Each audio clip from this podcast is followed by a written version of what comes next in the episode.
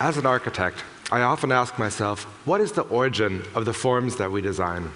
What kind of forms could we design if we, if we wouldn't work with references anymore? If we had no bias, if we had no preconceptions? What kind of forms could we design if we could free ourselves from, from our experience, if we could free ourselves from our, our education? What would these unseen forms look like? Would they, would they surprise us? Would they intrigue us? Would they delight us?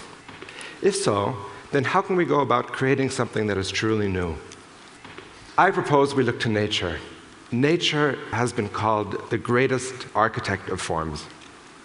And I'm not saying that we should copy nature. I'm not saying we should mimic biology. Instead, I propose that we can borrow nature's processes. We can abstract them and to create something that is new. Nature's main process of creation, morphogenesis, is the splitting of one cell into two cells. And these cells can either be identical or they can be distinct from each other through asymmetric cell division.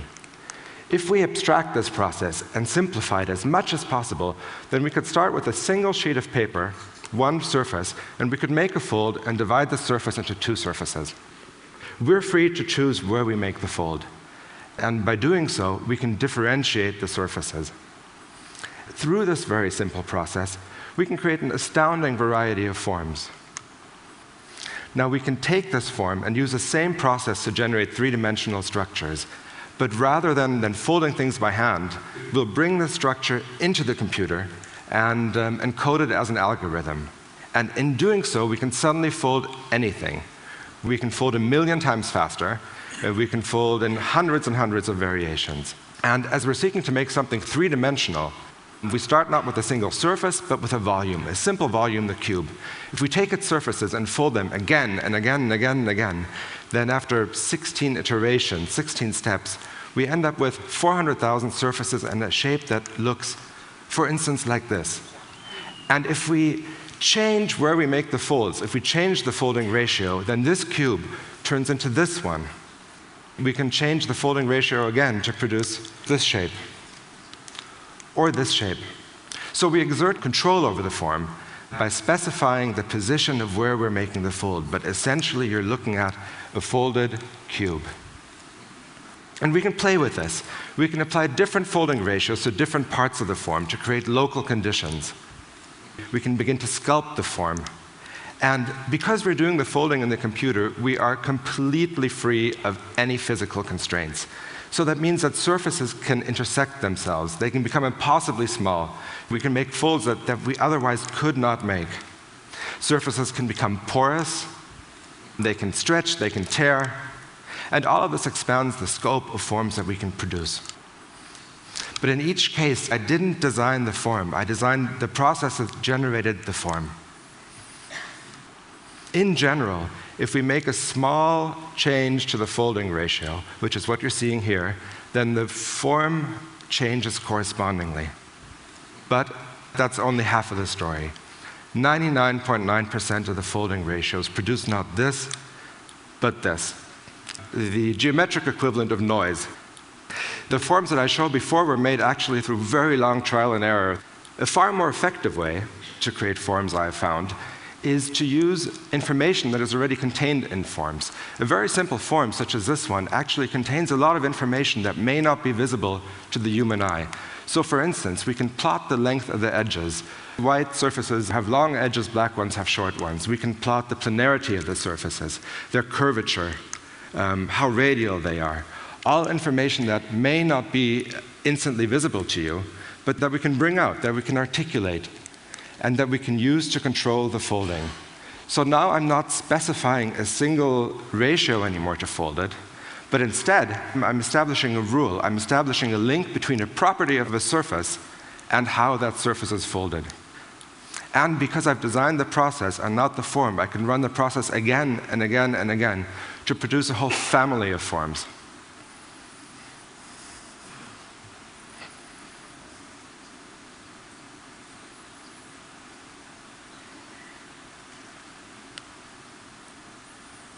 These forms look elaborate, but the process is a very minimal one. There's a simple input, it's always a cube that I start with, and it's a very simple operation. It's making a fold, and doing this over and over again. So let's bring this process to architecture. How and at what scale? I chose to design a column.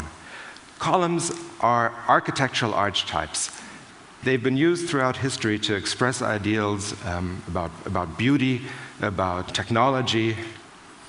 The challenge to me was how we could express this new algorithmic order in a column. I started using four cylinders. Through a lot of experimentation, these cylinders eventually evolved into this. And these columns, they have information at very many scales. We can begin to zoom into them the closer one gets, the more new features one discovers. Some formations are almost at the threshold of human visibility. And unlike traditional architecture, it's a single process that creates both the overall form and the microscopic surface detail. These forms are undrawable an architect who is uh, drawing them with a pen and a paper would probably take months or it would take even a year to draw all the sections, all of the elevations. You can only create something like this through an algorithm. The more interesting question, perhaps, is are these forms imaginable?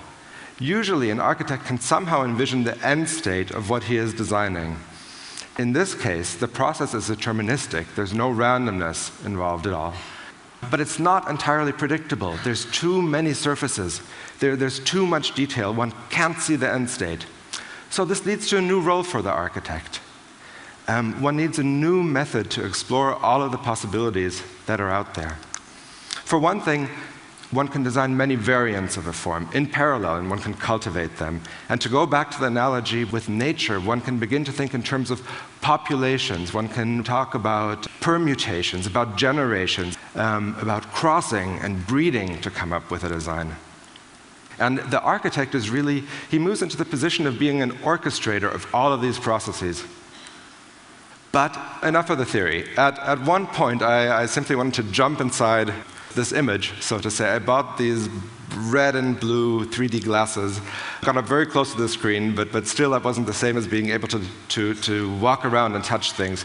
So there was only one possibility, to, to bring the column out of the computer. There's been a lot of talk now about, about 3D printing. For, for me, or for, for my purpose at this moment, it's, there's still too much of an unfavorable trade-off between scale and um, on, on, the one hand, and, and resolution and speed on the other. So instead, we decided to take the column and we decided to build it as a layered model made out of very many slices, thinly stacked over each other. What you're looking at here is an x ray of the column that you just saw, viewed from the top. Unbeknownst to me at the time, because we had only seen the outside, the surfaces were continuing to fold themselves to grow on, on the inside of the column um, which was quite surprising discovery. From this shape, we calculated a cutting line, and then we gave this cutting line to a laser cutter to produce, and you're seeing a segment of it here, very many thin slices individually cut on top of each other. And this is a photo now, it's, it's not a rendering. And the column that we ended up with, after a lot of work, ended up looking remarkably like the one that we had designed in the computer. Almost all of the details, almost all of the surface intricacies were preserved. But it was very labor intensive. There, there's a huge disconnect at the moment still between the virtual and the physical. It took me several months to design the column, but ultimately it takes the computer but 30 seconds to calculate all of the 16 million faces. The physical model, on the other hand, is 2,700 layers, one millimeter thick. It weighs 700 kilos. It's made of sheet that, that can cover this entire auditorium. And, and the cutting path that the laser followed goes from here to the airport and back again. But it is increasingly possible. Machines are getting faster, it's getting less expensive, and there's some promising technological developments just on the horizon. These are images from the Gwangju Biennale, and in this case, I used ABS plastic to produce the columns. We used a bigger, faster machine, and they have a steel core inside, so they, they're structural. They can bear loads for once. Each column is effectively a hybrid of two columns.